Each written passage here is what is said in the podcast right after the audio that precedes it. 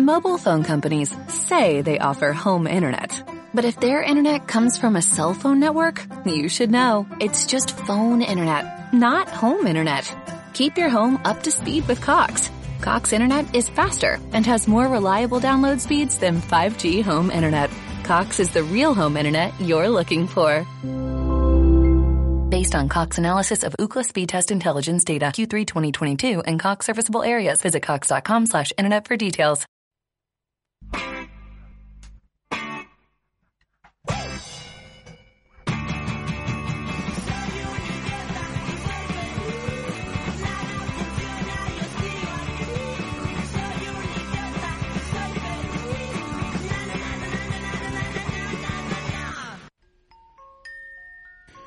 Hola televidentes de Chile y el mundo. ¿Cómo se encuentran en este jueves con olor a viernes? Yo ayer sentía que era un miércoles con olor a viernes. Y adivinen qué me pasó el martes. Sentí que era un martes con olor a viernes. Hay algo en el aire que me hace oler a viernes. Hasta el domingo tenía olor a viernes. ¿Qué será? Tantas cosas que pasan. Mañana voy a andar en avión después de mucho tiempo sin andar en avión. Y a propósito del avión es que me puse a pensar en el mar. Voy a recorrer el mar de Arica a Santiago por tierra, de Iquique a Santiago por tierra, por el borde costero, para reencontrarme con el mar de Chile. El próximo jueves voy a estar en Vicuña y te voy a contar todo lo que viví del mar. Hoy día vamos a hablar sobre los océanos, el agua, los ríos, los lagos. Si estás escuchando esto en vivo, puedes mandar tu audio al más 56975 111 852. También te recuerdo que Holística Radio tiene una app en el celular. La puedes bajar de para el iPhone en el App Store y en la cosa del Android, no sé cómo se llama, pero también es donde están las aplicaciones. Tú buscas Holística y la bajas. Y así puedes escuchar también cuando, no sé, vas en el metro, sin el computador y, y qué sé yo. Hay tantas cosas que tengo que decir sobre el agua, el mar, y tanto se ha dicho que probablemente esta hora no me alcance. Mira, ya siento como el tiempo me pilla. Voy a estar de cumpleaños luego y de repente pensaba, ¡guau! El tiempo como que me pilla, pero de una manera buena, como corriendo un partido de fútbol, no como que te persigue un asesino en serie. Eh, me gusta. Está buena la vida, compadre. Vamos. Hay muchas cosas de las que quiero hablar. Te voy a contar un poco sobre la ola de Okusai, el- ese grabado tan famoso que uno piensa en un. que es- tan es así que el emoji de la ola es de la ola de Okusai. Eh, y mi tía que colecciona palomas creía que era una paloma. Entonces me mandaba, yo decía, ¿por qué me manda tantas olas? Y me estaba mandando palomas. Vamos a hablar sobre las piscinas de Hockney en el arte pop y su simbolismo, las pinturas del mar de Courbet, el reflejo de las lagunas en Monet y el impresionismo, algunos libros que te quiero recomendar chilenos, pero vamos a partir escuchando unos audios que llegaron. Hola baby. Mm, Siempre llevo conmigo las imágenes, bueno, situaciones vividas. La primera es que en noviembre del año pasado me fui a acampar. El camping estaba vacío por la fecha, por ende tenía prácticamente todo el camping para mí y para la otra persona que me acompañó. El tema es que en la tarde me fui a meter al río sola y ahí fui cuando vi esta sinergia hermosa, rodeada del río y de los árboles inmensos que tenía frente de mí, con colores entre verdes, amarillos, naranjos que se reflejaban en el río y cambiaban su intensidad mientras pasaba el tiempo. Estar ahí al medio me sentía parte de la misma naturaleza que hoy lo somos, pero lo olvidamos. Y la otra fue la semana pasada, que fui a un lago. Era día lunes, como a las 11 de la mañana. Cuento corto, me arrodillé y puse mis manos en la orilla del lago. mientras veía la tranquila fluidez del mismo, montañas enormes alrededor y el lago tan en calma, eh, me sentí como un pajarito libre disfrutando del agua y me prometí que los momentos complejos o los días de mucho ruido en mi mente iba a recordar ese momento, esa, esa armoniosa, esa serena, esa amigable calma que me entregaba el lago. Y eso, muchas gracias por todo, me encanta la radio y besitos. Hola baby, em, quería mandar un audio ahora para este capítulo del océano, del agua, sus variaciones. Eh, primero decir que, estoy viviendo en Canadá, como medio al centro de Canadá, entonces nunca había vivido, en un lugar tan lejos del, mar. Eh, como lo más cerca es como a mil kilómetros, que es como la distancia de Santiago a Puerto Montt. Entonces, em, no, no me gusta nada eso porque a mí sí me gusta mucho el mar. Eh, una de las sensaciones más ricas es tener los pies en la orilla y, que me llegue el agua y que se vaya y quedarme ahí mirando y sintiendo eso como por mucho rato. Em, y aparte, otra cosa que, también pensé cuando dijiste esto del agua, eh, me acordé de un, de un como una novela gráfica que se llama Wilson.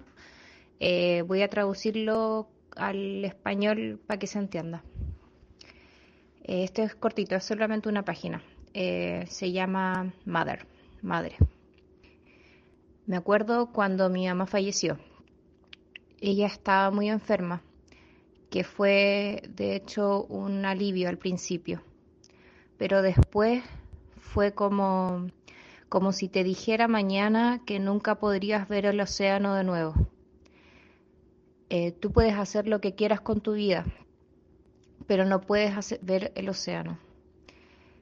Puede que ni siquiera te guste el maldito océano, pero es como... Oh Christ. Hola, sobre el agua. Eh, me acordé de una historia Em, siempre me ha gustado mucho nadar en el agua, en el mar, en los ríos, los lagos. Em, me gusta el agua fría, todas esas cosas. Eh, entonces cuando chica, yo creo que tenía como, no sé, nueve años quizás.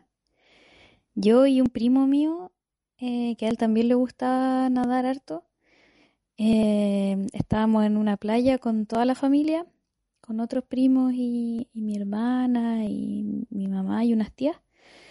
Y nosotros ya dejábamos las cosas ahí con toda la familia y nos íbamos, nos metíamos al agua.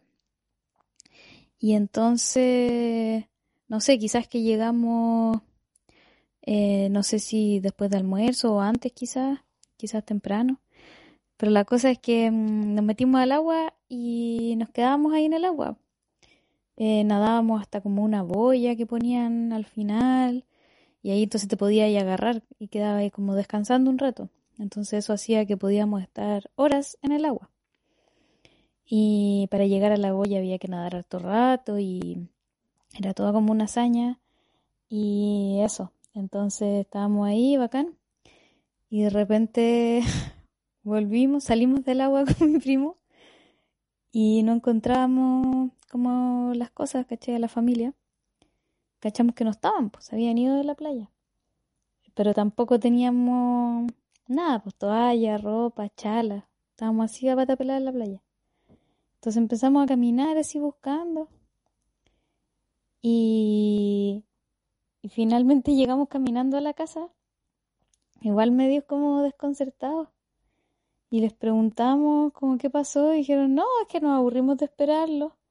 Así que les dejamos sus cosas encargadas como a una persona que estaban ahí, ¿cachai? Y nada, pues la gente se robó las weas nomás, pues cuando llegamos nosotros y, y preguntábamos, ¿cachai? Como, oye, aquí había una familia, no sé qué, no, nadie dijo nada, pues como no, chao. Y cagamos con nuestras cosas. Por, nada, pues porque nos gustaba mucho el agua. Oye, me acordé con ese último. Bueno, primero decir que me encanta Wilson. Eh, de, he hablado harto yo de Daniel Close, que es uno de, mi, dibujantes de cómics favoritos, cosa que eh, es como es como decir la Velvet Underground es mi banda favorita, ¿cachai? Como que es súper eh, conocido. Em, me encanta. Recomiendo todo lo de Daniel Close. Cada vez que alguien va a mi casa, le paso el libro de Daniel Close, lo, como lo primero que se me ocurre, ¿cachai? Y con este último audio me acordé de varias cosas. Me acordé, perdón del agua que me acordé, pero de una historia terrible de una mujer que se ahoga en una piscina. Y justo ese día el filtro de la piscina estaba malo, entonces el agua estaba turbulenta. Y nadie se dio cuenta por dos días que estaba esta mujer en el fondo del agua. Obviamente esto ocurrió en Estados Unidos. Hay un libro muy bacán y muy terrible además que te voy a recomendar que no es ni siquiera de un amigo mío ni de una editorial como que me guste demasiado, eh, es de Random House. Es un libro que se llama El Muerto, de Franco Peche. Es un libro que yo leí hace como dos años estando en Tongoy, al lado del mar. Y es la historia de Tiago. Tiago murió, se ahogó en la playa. Y ahora López relata su muerte el momento en que su amigo se ahogó en el mar. Y todo lo que vino después, los llamados la familia, la noticia, el funeral sin féretro porque el cuerpo se lo llevó el mar, el estar eterna, el cada vez que miras el agua, creer que todavía podía estar vivo por ahí, el cada vez que miraste el mar, pensar que el amigo está ahí siendo parte de los pescados. Es un libro súper lindo y es corto, es fácil de leer. Lo ultra recomiendo y más encima para leerlo en el verano cerca del mar. Em, claro, no, no es, no, es para el día del carrete, ¿cachai? Pero, pero para mí fue bastante significativo además leerlo en ese contexto marino. Oye, a propósito de mar, el otro día pensaba, oye, en Iquique habrá mar, y en un segundo pensé, combate naval de Iquique, o sea, hello. Iquique, voy a estar en Iquique pasado mañana, en la inclusive, que se acaba la inclusive, se acaba la casa, vamos a tirar la casa por la ventana, que se acaba la casa. Estoy hablando pésimo, ¿ya? Perdónenme, estoy muy abstracta. Esto es, este sábado, sí, este sábado, parte como a las seis todo, yo voy a tocar como a las 8, pero lleguen antes porque hay, va a haber tatuajes, comida vegana, eh, hueveo, otros números musicales, shows, qué sé yo. Esto queda en Patricio Lynch, 1037, y es completamente entrada liberada. ¿Puedes creerlo? Sí, así es. Gira canta cachureo, se pone la mano en el bolsillo. No, se pone en los pies del... que se pone la, la mano en el bolsillo Y después, bueno, ya ahí les voy a contar después, pero ya como sabrán voy a estar después el jueves 1 en Vicuña, en Chañar Cafetería y viernes 2 en Coquimbo, en Bar La Mandrágora. Todo esto, por supuesto, con entrada liberada, ya lo dije, gracias a Bailar y Llorar Producciones. Le mando un saludo a Roberto Lillo, que en este momento debe estar ahí haciendo sus clases de batería. Estoy segura que nunca ha escuchado mis programas, pero algún día lo escuchará. Así que este es un saludo para ti, Roberto, hacia el futuro. Escuchemos otros audios. Querido diario, quiero pololear con el mar. Lo salgo a ver y me hago la difícil, pero no por eso lo quiero lejos. Anoche soñé que lo tenía dentro. Nuestras citas no son novedad, es un amor antiguo. Aún así me pongo tímida, pero tanto lo conozco que se me pasará pronto. Me relajaré pronto. Seré más yo, me le uniré. Querido diario, estoy pololeando con el mar. El mar es para los viejos, dijeron. El amor no tiene edad, grité. A la orilla del mar somos felices, le canto. El mar es mío y yo soy el mar. Con el mar de novio no hay mañana, canto, le vuelvo a cantar. El mar es dorado y hace lo que quiere. El baile del mar es hipnótico, sensual, más que el de una bailarina. El mar deja árboles en la arena, tricolores. Querido diario, hay mucho mar que no puedo escribir de él, pero no me abruma como todo lo demás. Los números en una pantalla, el desorden que puedo generar en Excel. Se me entrecruzan todas mis vidas. Pasa el tiempo y ya no entiendo el mar. No quiero desistir de este lugar. Es mi hogar aunque solo tenga el mar. Quiero estar en mi casa aunque existe el mar. Esto se está poniendo tóxico. ¿Hay relación sana y pura? Ni con el mar. También voy a aprovechar de contar una anécdota que cuando era adolescente a mí me gustaba cortarme el pelo muy corto. Y una vez fui a Viña del Mar a vacacionar y me ahogué. Y el mar ya me estaba llevando em, porque habían unas olas muy grandes y se acercaron tres, em, o sea, y en eso de que, oye, se está ahogando una persona, llegan tres caballeros y hacen una cadena de caballeros para agarrar mi mano y poder sacarme. Eh, pero no lo lograron. Entonces cuando yo ya estaba eh, casi ahogada, dije, ah, ya, me voy a morir, me entrego a la muerte. Y me solté en el mar y dije, llegó mi hora. Pero en eso me agarran y me sacan. Pero la mejor parte de esta historia viene ahora. Que llega corriendo el salvavidas y le dicen, oiga, se estaba ahogando y no sé qué. Y el salvavidas dice, es que no vi al niño, no vi al niño. Y, y eso que yo estaba así en la parte de abajo y se me había salido casi todo el, el traje de baño. Y fue un poco vergonzoso, pero no tanto, porque también yo como que quería ser niño. Pero fue incómodo. Y hasta el día de hoy, mis primas con las que ya no hablo, pero hasta que pudieron hacerlo, se burlaron de mí eternamente por ese acontecimiento en el cual casi muero.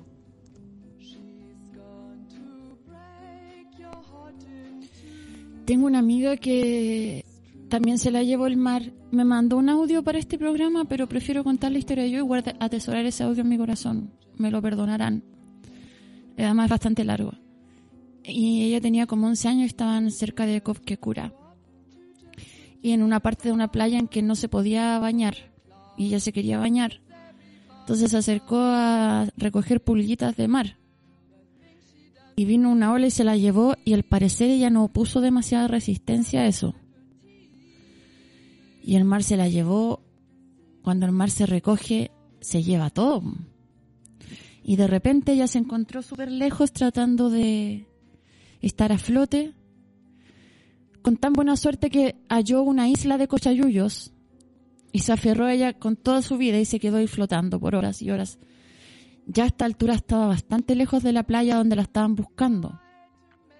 Ya había como tragedia familiar, todo, ¿cachai?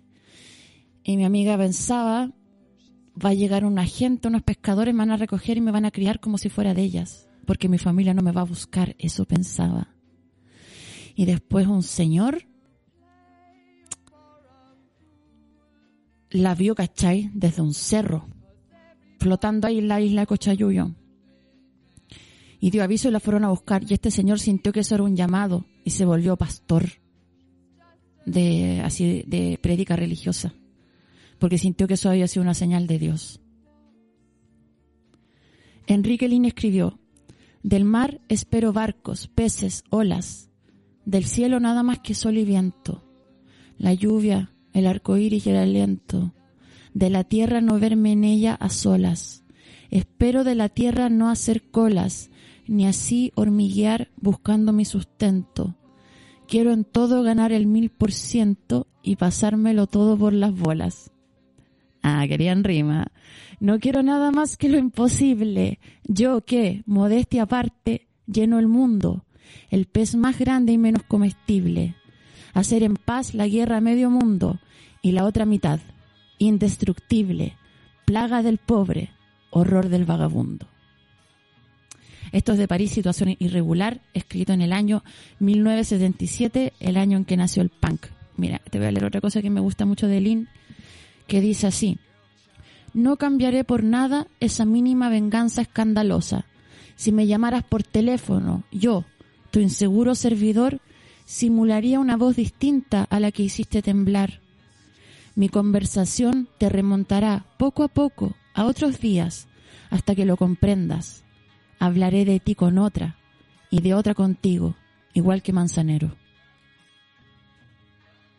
Vamos a escuchar otros audios. Hola baby. Hoy mi experiencia con el mar puedo como relacionarla específicamente a una instalación que hice hace como un año en la que trasladé boyas de Chiloé hasta Santiago que eran boyas que pertenecieron a la industria acuícola salmonera y que estaban completamente rotas, rotas por el oleaje, por los golpes de los marinos, como la adhesión de algas, de crustáceos, la refracción del sol, todo eso van siendo como factores que inciden en la superficie de la boya, que es plástico, polietileno, y este asunto se rompe, y al romperse comienza a dar el interior que es plumavit, digamos, poliestireno expandido. Lo, lo particular o lo que puedo como recalcar ahí es que el mar, de alguna manera, con todos sus agentes, va esculpiendo, por así decirlo, va modelando la boya con el agua, con las fuerzas, digamos, como marinas, con la arena, con los crustáceos. Y lo que sucede es un proceso bastante particular, porque un elemento completamente extranjero, o sea, plástico, digamos, se comienza a transformar en una apariencia como pétrea, como si fuese una especie como de mineral. Y eso es por una relación muy básica y es que el mar oxida el centro de la boya, que se denomina alma, y al oxidar el centro de la boya, que es metal, el óxido comienza a avanzar por entre medio del plumavit. Por ende, la capa que se produce, digamos, exterior de la boya es una capa que tiene un aspecto bastante como arenoso, como si fuese algo del orden natural. Y eh, es una locura, porque finalmente tienes unos formas, digamos, estas boyas que miden aproximadamente como un metro ochenta, dos metros por un ochenta de diámetro, que pesan 150 kilos, ¿cachai? Son elementos como torpes, toscos, bastante imponentes y que uno nunca ve en relación tan cercana, digamos, en, en la vida como cotidiana, porque los ve a lo lejos, con la distancia del mar. Y al encontrarte con estos de cerca, pasa una, una brutalidad, una fatalidad que es que es enorme y es que de alguna manera puedes dimensionar el daño que produce esta industria en tanto podemos comparar nuestra masa con la masa de las boyas.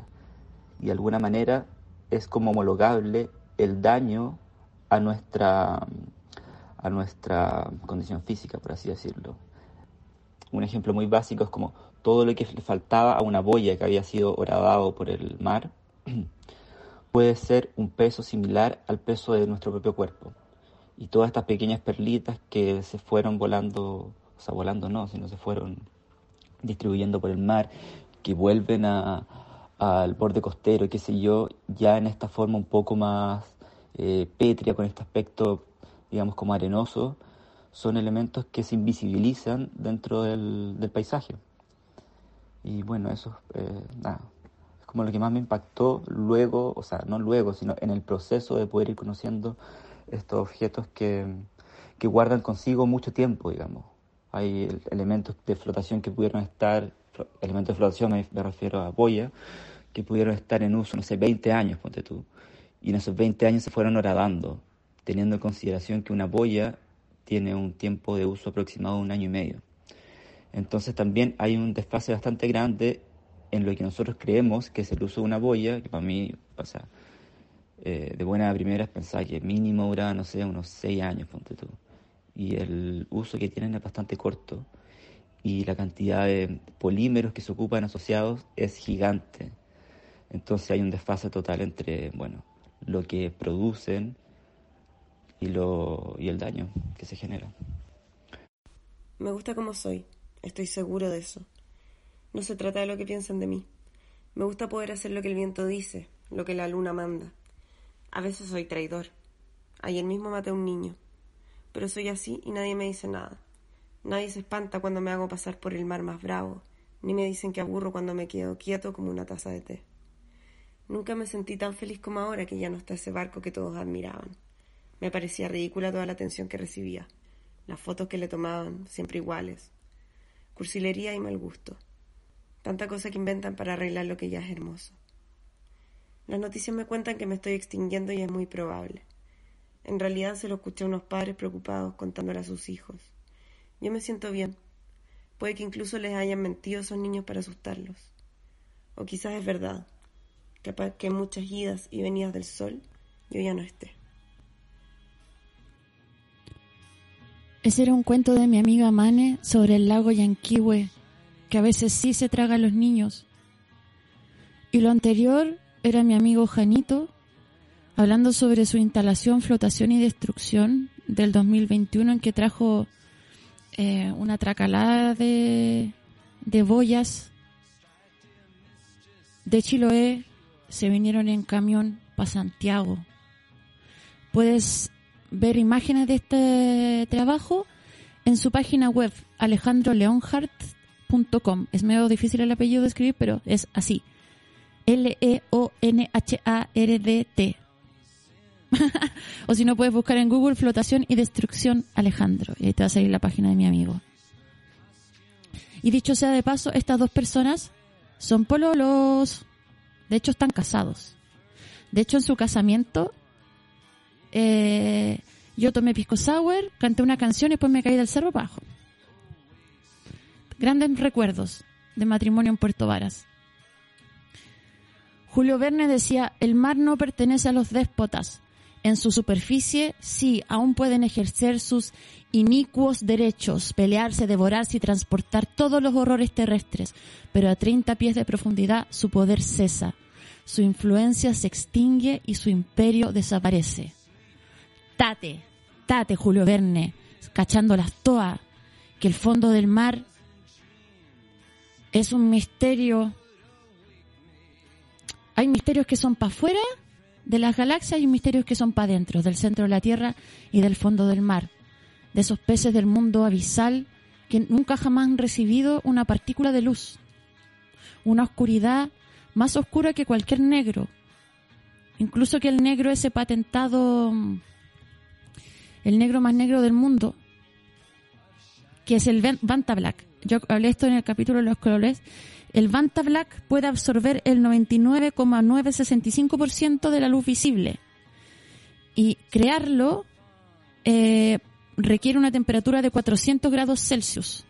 Es un negro extremadamente negro eh, y que está absolutamente patentado. Es un negro más negro que el negro. Un negro que absorbe casi el 100% de la luz. Bueno, hay peces que viven en un negro más negro que el Vanta Black. Hay seres que nadan por aguas que tienen 0% de luz. No, es que ya, ya de pensar eso como que quedó para el pico. El Juan escribió, yo te digo, mi abeja reina, todas las playas de Chile son tus labios. Cada ola que remece el cochayuyo son mis manos revolviendo tu melena. Eh, Quería leer una cosilla. Bueno, hablaba un poco de. Dije, prometí que iba a hablar de pintura y ahora me estoy yendo por las ramas, por las olas, jaja. No, uno de mis pintores favoritos de mar es, por supuesto, Joseph Malord William Turner. Hablé de él en el capítulo del cielo porque es uno de los pintores más conocidos sobre el cielo, del cielo.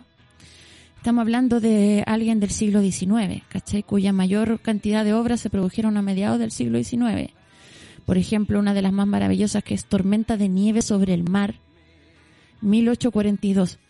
Tú decís, ¿y cómo carajo pintó eso? Bueno, ahí sí lo hizo. Es, dejando toda la puerta abierta, el camino abierto para lo que después, en poco tiempo más, iba a ser el impresionismo. Y en, las pinturas de Turner, porque así se pronuncia, tú le puedes decir Turner si querés. Eh, pero yo no puedo, pues terminé el colegio en Estados Unidos, caché, como que no puedo hacer esa como me falta respeto para mí misma. El cielo se junta con el mar. Los límites son completamente difusos. Incluso uno podría jugar a dar, los, a, dar vuelta las pinturas, para un lado, para el otro, mirarlas al revés. Eh, yo diría que esa es una de mis favoritas, la tormenta de nieve. Tormenta de nieve sobre el mar de 1842. Hay otra que es Mar tempestuoso con naufragio de 1841, que es tan abstracta que si tú no me decías el título yo pienso que esto es un cerro. Y estamos hablando de un siglo antes de la abstracción entendida como tal, ¿cachai? Bueno, hay, para que la sobremesa que hay queréis bien. Vamos a escuchar un audio y a la vuelta te voy a contar algo gracioso. Éramos una, dos, tres, cuatro amigas, creo. Y mm, fuimos al cajón del Maipo a acampar. Y una tarde se nos ocurrió la brillante idea de ponernos a tomar temprano. Onda mediodía. Y vamos poniéndole, vamos armando pito, todo muy bien. Estaba todo muy bonito. Segunda buena idea. Nos vamos al río, que está al lado de este camping. Y la tercera buena idea fue, ¿por qué no tomamos la siesta cerca del río? Y como nunca suficientemente cerca, se nos ocurrió cruzar el río, porque se podía en ese momento, y quedarnos en una piedra muy grande que está al comienzo del río. Va al comienzo en el medio del río. Así que nos quedamos en esta piedra, tiramos nuestras toallitas, nos sacamos las charlas y ahí nos quedamos. Fumamos otro, otro poco de pito y, mm, y ya, pues, todo bien, súper. Nos quedamos dormidas y desperté cuando veo que una de mis chalas se las lleva el río. Bueno, la cosa es que el río creció, porque más arriba abren la- las compuertas de los buenos de la minera, parece. No, miento, del yeso. ¿El yeso? Bien digo, el embalse. Entonces la hueá de río subió y nosotras despertamos en medio del río y ya no había pasada. Ya no podíamos devolvernos por, do- por donde habíamos, habíamos entrado la hueá. Así que, puta, nos empezamos a, dar cuenta que no había como mucho que hacer. Eh, y mirábamos a la orilla y todas las familias que antes estaban como pasándola bien y toda la weá se estaban yendo. Muy tranqui. Hasta que un par de familias nos ven y mm, como que se ponen a hablar entre ellas y, weón, como que tuvieron que idear una especie de cuerda con basura que había en el lugar. Todo súper improvisado y toda la rápida. Y amarraron un weón, cruzó ese weón y nos llevó una a una. También con una especie de soga a la cintura cruzada, weón. Y loco, fue de verdad estas típicas imágenes que uno veía en los 90 en la tele de inundaciones donde aparecen los pagos, los milicos como cruzando gente. Ya, era eso mismo, pero en el cajón del Maipo y el 2000 y pico. Y genuinamente sí pensé que me iba a morir. Pero estuvo bueno, ¿sabes? Lo comido y lo nadado no te lo quita nadie. Me acordé de un tipo de tortura que yo que se hacía en, en Centroamérica ancestral, en que al mal portado lo colgaban de las patas cuando la marea del río estaba baja y cuando la marea subía las pirañas de a poquito hacían lo suyo. Y también en el em, en el Imperio Persa hay un tipo de tortura súper parecida que se llama escafismo, en que se agarraba como un bote cuadrado al que se le hacían cinco hoyos, ¿cachai? Uno, uno para cada pierna, uno para cada brazo y uno para la cabeza.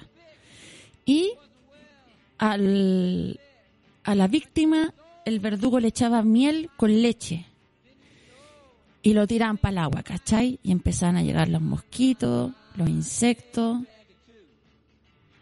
Una, una muerte lenta e infecciosa. De hecho, Plutarco escribió en Vidas Paralelas lo siguiente, dice, mandó el rey Artajerjes II, que el capítulo sobre, sobre ese, ese rey, eh, pues que a Mitria, Mitria, un nombre impronunciable para mí, se le quitara la vida, haciéndolo morir enartesado, lo que es en esta forma. Tómense dos artesas de madera que ajusten exactamente la una a la otra y tendiendo en una de ellas su pino al que ha de ser penado, traen la otra y la adaptan de modo que queden fuera la cabeza, las manos y los pies, dejando cubierto todo lo demás del cuerpo. Y en esta disposición Qué horrible esta. Le dan de comer. Si no quiere, le precisan punzándole los ojos.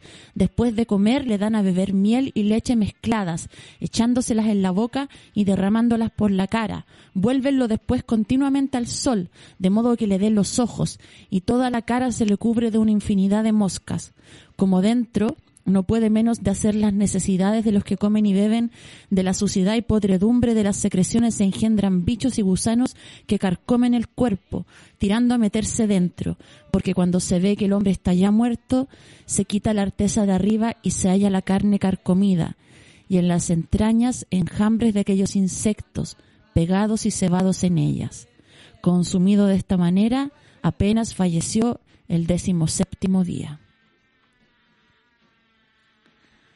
Tan piolita los persas. Eh, escafismo se llamaba esto. Y, sabéis que esto también se hacía metiendo a alguien adentro de un caballo muerto, ¿cachai? Y también haciendo los mismos hoyos para que después el, el, proceso del cadáver de descomposición fuera también matando lentamente con todos sus bichos e infecciones al castigado. Eh, aunque de esa no, no está tan claro si es como un... porque todo esto lo relatan los griegos, ¿cachai?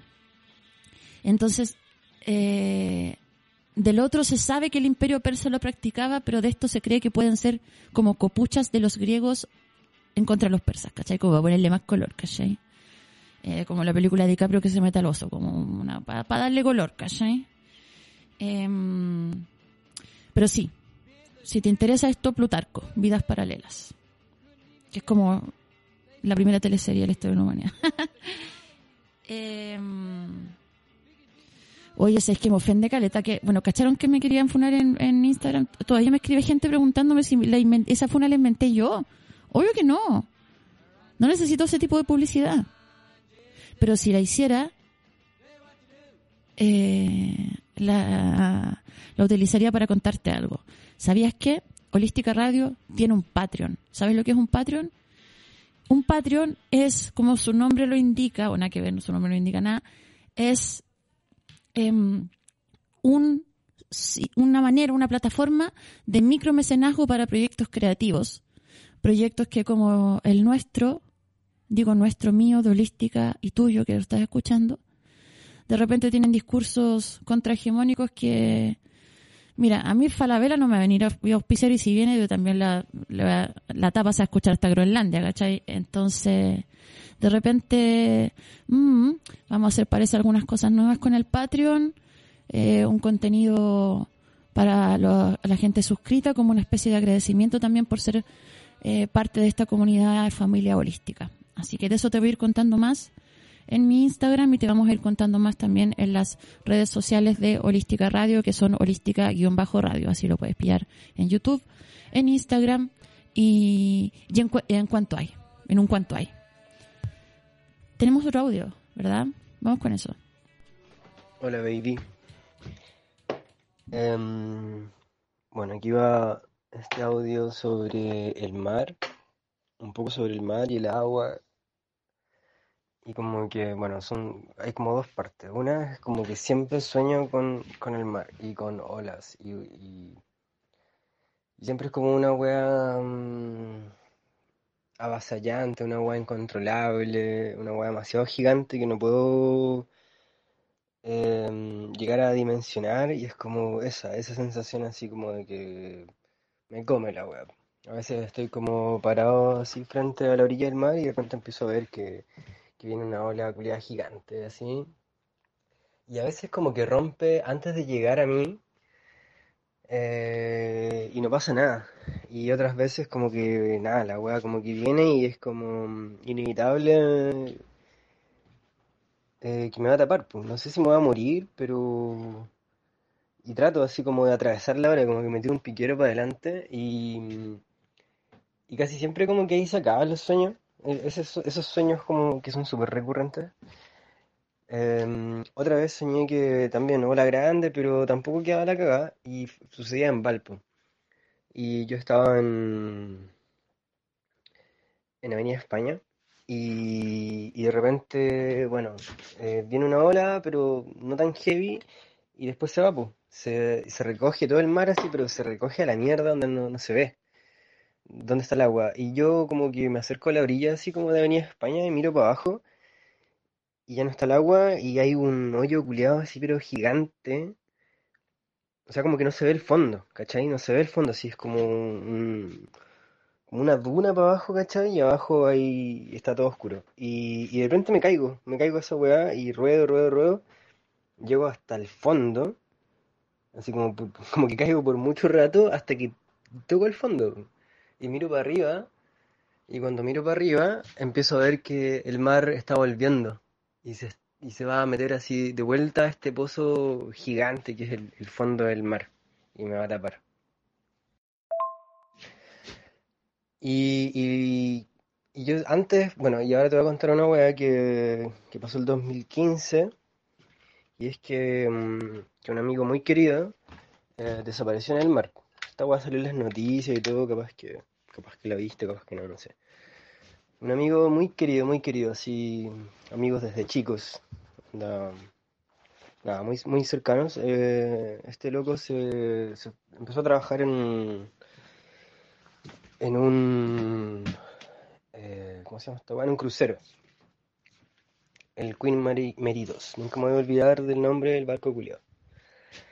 Y nada, pues e- él iba, se iba como por seis meses, después volvía, se quedaba unos tres meses y se iba por seis meses más. Y, puta, el weón estaba muy contento. Estaba muy contento, le, le- encantaba su trabajo, así. Era chef de, de este crucero de mierda. Y, y nada, pues weón, un día me, me acuerdo que me llama mi vieja así, oye, weón, eh, tu amigo, no quiero decir su nombre. Em, como que, weón, parece, que pasó algo, me dice, como que, no sé, me metió, me están dejando comentarios en su Facebook. Como que aparecían unos comentarios en inglés raros así, y nada, pues, como, como onda RIP. Y, y nada, pues después nos enteramos que, mm, que se había caído del barco, pues, weón. Y, mm, y desapareció.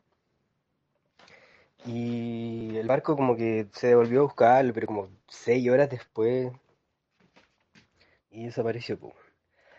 Y fue para el pico, fue para el pico, pa, obviamente para su familia, para el hoyo, y, mm, y para sus amigos fue terrible. Siento que después de esto, medio que nos separamos un poco, así como, no sé, bueno, yo, yo me fui de Chile, así que obvio que nos vamos a separar. Pero mm, después pasó que como que estos sueños que te conté en el audio anterior, como que eran más catastróficos, weón, y como que me pasaban más weas como más negativas un poco como con el mar. Y tuve un sueño acuático así como con el barco eh, de este, de, este suceso. Eh, Yo, yo estaba en el barco y, y trataba como de investigar así como qué wea estaba pasando, como tratar de cachar qué onda, qué, cómo y por qué fue que se cayó, ¿cachai? Porque la verdad es que como que no está muy claro esa wea. Y, y nada, pues de pronto apareció un dragón, weón, era muy loco. Apareció un dragón, o una, sí, era una especie de dragón, weón, que me guiaba y me quería mostrar así como, como un lugar específico del barco, como que me estaba mostrando una verdad. Y nada, pues después yo estaba arriba y estaba como en el lugar desde el donde, así como que, donde se supone que, que se cayó mi, mi amigo. Y repente aparecía este dragón culeado así, salía del mar así, como, como, bueno, no sé, como desde un remolino. Y era como el fucking Shenlong, weón, de Dragon Ball Z. Y yo sentía que ese Shenlong era mi amigo. Como también diciéndome así como, tratando de mostrarme lo que había pasado. Yo no entendía del todo, pero al mismo tiempo, weón, mira, ahora soy Shenlong.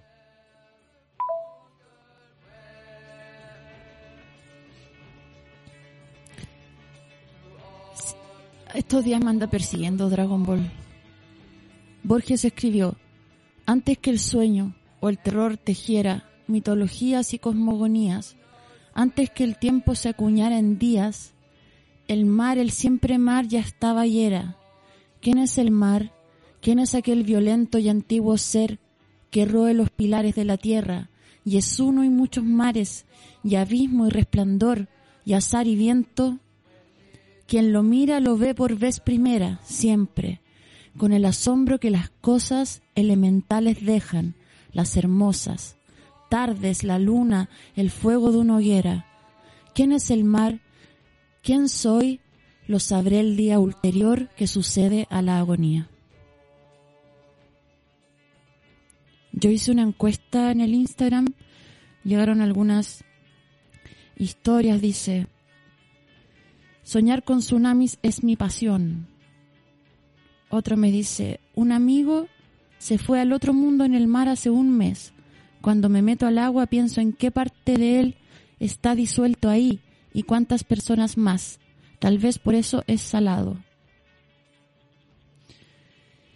Tengo un miedo a las olas gigantes. Mucha gente me escribió eso. ¿eh? Le tengo fobia al mar. El mar me da miedo. Me conmueve de día, pero me aterra de noche. Dice, sueño repetitivo, olas enormes, se sale el mar. Cuando chica y soñabas que estabas en el mar o en la piscina, pero en realidad estabas toda hecha pichigui. Eh, mucha gente me cuenta sus pesadillas, gente que me cuenta que aquí un despechado que casi se va de Valpo a Vietnam en barco de carga, pero se asustó y no se fue. Otra me dice, no me he podido reconciliar con el agua porque siempre me han roto el corazón a la orilla de alguna. Ah, gente que no le gustan las piscinas, gente que le gustan las piscinas. Una que me dice, fui a esa... Eh, una que soñaba con una piscina. Y cuando llegó a Chile, fue a esa piscina y no se metió. No entendí muy bien este mensaje, pero era algo bastante abstracto. Hay mucha gente, me encanta el agua, otra me carga. Acá en el norte hay un desierto frente a un océano infinito y una pampa seca con agua subterránea. Hoy a mí me contaron de México, en el Golfo de México, cerca de Tehuantepec, que hay una parte en que se juntan, separados por una franja de tierra muy angosta, uno que se llama el Mar Vivo y otro que se llama el Mar Muerto. Y que mm, el viento es tan fuerte, a mí me lo contaron haciéndome esta misma advertencia. Esto suena tan ridículo que si uno lo escribiera en un poema sería como demasiado, El viento es tan fuerte que los colibríes tratan de volver a los árboles y no pueden y el mar los empuja hacia su muerte mar adentro. Lo advertí. Dice acá. Vio una sirena en Concón. Nadie me cree, pero yo lo juro. Era un ser sobrenatural y resplandecía. Estuve un año en un barco y ahora extraño siempre el mar, pero ni cagando trabajaría de nuevo en un barco. Harta gente que me escribe cosas del, Titanic que no entiendo mucho. Otra me cuenta, en una de las tantas veces que nos fuimos a la playa le pedí al mar que nunca me separara de mi ex. Ahora voy a tener que ir a decirle que me equivoqué y que necesito que me deje libre. Otra persona me cuenta, en las miles de fantasías suicidas, arrojarme al mar por un acantilado es sin duda la más hermosa. Hoy supe, me cuenta otra, que las ballenas cuando se mueren explotan y es brígido. Dice, te lloré todo un río. Oh, pero esa ya la puse yo, no puedo cantarla de nuevo yo. Dice acá, em, tengo familiares detenidos desaparecidos y pienso en los cuerpos de desaparecidos tirados al río. Justo salió este reportaje en que uno de los pilotos de los del primer vuelo de la muerte, el Puma H-255, cuenta, Juan Orellana, así a buscar, cuenta cómo lanzaban a la gente viva al mar desde los helicópteros, gente muy joven que se daba cuenta de lo que pasaba, los últimos ya se daban cuenta y ponían resistencia. Ese es el país que la derecha nos ha heredado, un país donde el mar se tragaba a familias enteras. Todavía ah, me volvió la me volvió el rechazo.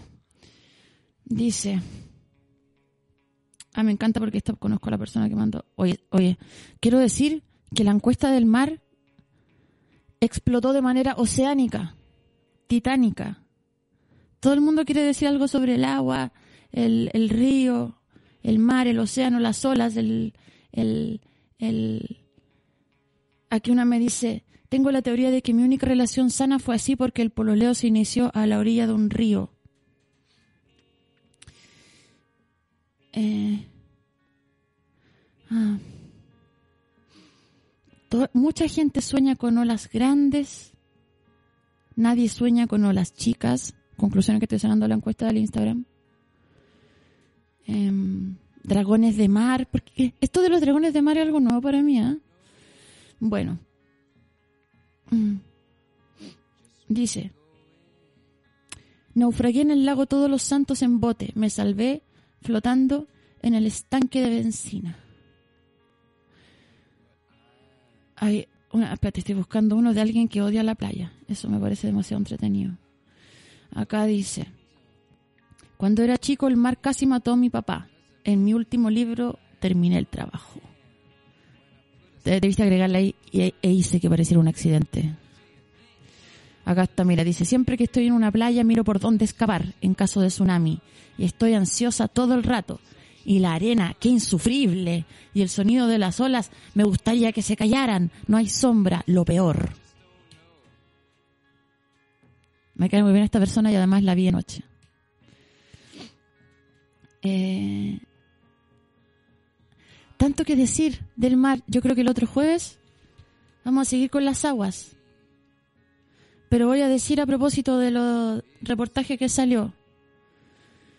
Esto lo escribió el Juan, se llama Y dale con la dictadura, dice, seremos los mejores, dijeron los moluscos en la playa, antes de la parmesana. Creer que el poema es una queja es de facho, es quitarle música al aire. La Muni de la Pintana nos cobra para quitar los escombros de una biblioteca. Te cuesta sangre la weá y alguien siempre te quiere cagar.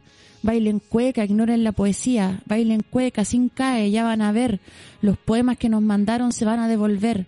Me dan ganas de quejarme ahora contra los conchasumares de la MUNI, quienes piensan que nos hacen un favor.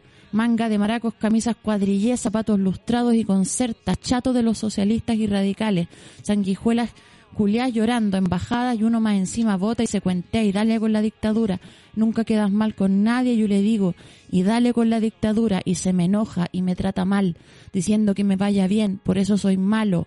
Así como, no quiero cuenta gotas tu amor, contestar en un poema bien escrito y metrado, decir, tu vanguardia de dictadura me la paso por la raja, pura gente al lado de la caja, poetas cobardes, en la academia son como el meo de la poesía, siempre queja, siempre enemigo, y poemas al universo, la buena onda, la falta de crítica, y hacer cualquiera total Boris da la cacha. Lee a Lin frente a los empresarios. Eso no es chance para tu cualquierismo. Y dale con la dictadura, no se leyeron ni la palma de las manos. Bueno, hay que hacer plata. Algo hay que contarle a los hijos. Es que no hay leyenda. Pero es que mis hijos, pero es que mis hijos, que alguien piense en mis hijos. Es que hay que hacer un mundo bueno pero ahí no está la poesía. La verdad que paja que el presidente sea poeta y que la pintana sea la pintana y que uno siga poeta después de todo, aguantando hambre, perquineado por el fondar, cultura de guaso flaite. Pero aquí estamos, somos los que somos y estamos los que estamos. Echarle la culpa a la dictadura es no pensar que esta weá puede ser diferente. Es que hay que confiar. Dame el sesgo de duda, dame cancha para contestar y decir sí, creo en la gente. Y creo en la gente porque creo en mi amor y en nuestro amor. Y quiero que mi amor sea un poema, aun cuando digan que el poema no vale, pero es la única wea que hay, porque es la única wea que me tiene escribiendo. El poema está cuando preguntamos, ¿tienes hambre? ¿Hagamos algo? ¿Inventemos una palabra? ¿Juntémonos a inventar títulos de libros? Hoy se acabó el programa. ¿Teníamos más audio? Ya escuchemos uno más, pues. ¿qué tanto? Hola baby, ya, me escapé para mandarte un audio. Eh, quería contarte mi experiencia en un lago, mi experiencia más hippie y maravillosa sin estar en alguna droga psicodélica. Fue 100% sobria eh, hace varios años estaba con unas amigas acampando en Puerto Fui, en el lago Pirihueco, y era una de esas noches de verano en que se ven todas las estrellas en el sur y se ve como todo un manto estrellado. No había nadie más tan cerca como acampando y de repente como que me acerqué a la orilla del lago que reflejaba así todas, todas las estrellas y se veía como como un continuo entre el cielo y el agua, como un continuo de estrellas. Y metí las manos al agua y como que sentí que tocaba la estrella. Entonces como que, a- como que las estrellas desde el cielo pasaron como por el agua a través de mis manos y volvieron a subir como por mi cabeza al cielo. y bueno, me sentía así como, sentí esa weá de como ser muy pequeña en el universo y como ser parte de un todo. Y puta, fue muy hermoso en verdad. Y como que siento que esa experiencia junto con otras experiencias he nacido como que me hicieron como como como saber como respetar el, el universo porque una es tan chiquitita en cuanto en cuanto a toda la grandilocuencia de la weá y nada eso fue una experiencia muy linda la recomiendo y es primera vez que logro escuchar el programa en la hora a la que es. Siempre la escucho desde el podcast y estoy muy feliz. Es una comunidad demasiado linda y agradezco demasiado. eh, eres lo máximo. Te mando un abrazote. Chao. Hidrate.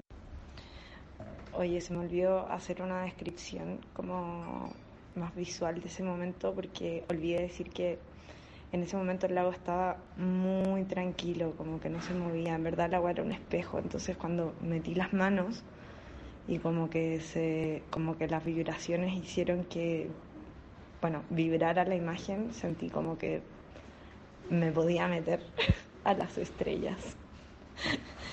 Y bueno, eso, como esa imagen fue muy increíble.